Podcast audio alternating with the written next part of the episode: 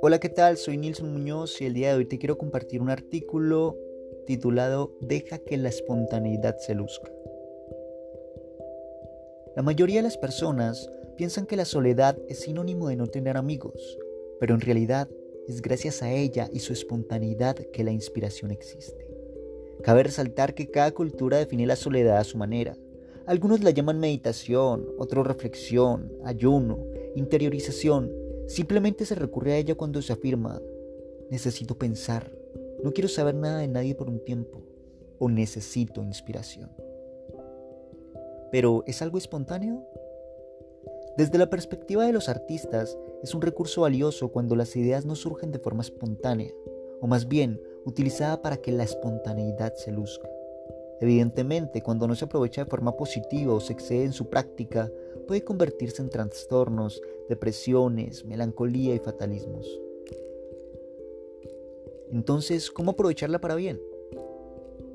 Para experimentar la soledad solo se necesita de valentía, y más en un siglo condicionado por paradigmas de sociabilidad como sinónimo de éxito. Claro está, que para muchos es difícil experimentar porque no están acostumbrados al silencio, mucho menos a estar solos. Ese silencio que despierta la voz interna y los supuestos, así como esa ausencia de otros como tú, porque instintivamente, como diría Aristóteles, somos seres sociales por naturaleza. En definitiva, la soledad no es para vivirla todos los días, porque se convertiría en monotonía.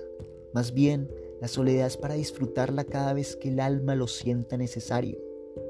Recurre a la soledad cuando te sientas estancado, cuando tu mente está enredada con mil ideas, o por el contrario, si ninguna surge cuando necesites expresar sentimientos reprimidos o liberarte de cargas que no te dejan descansar. Recurre a la soledad para poderte inspirar. No es quedarte callado y estático como una momia, es encontrar un espacio donde tú tengas el control, donde definitivamente te sientas bien sin importar las circunstancias. Puede ser en tu cuarto, en tu estudio, en una caminata por el parque, en un atardecer desde una pasible azotea, viajando, mirando a través de la ventana de un automovimiento o cualquier otro escenario donde la realidad pase a un segundo plano y el imaginario pueda consumir la existencia del tiempo.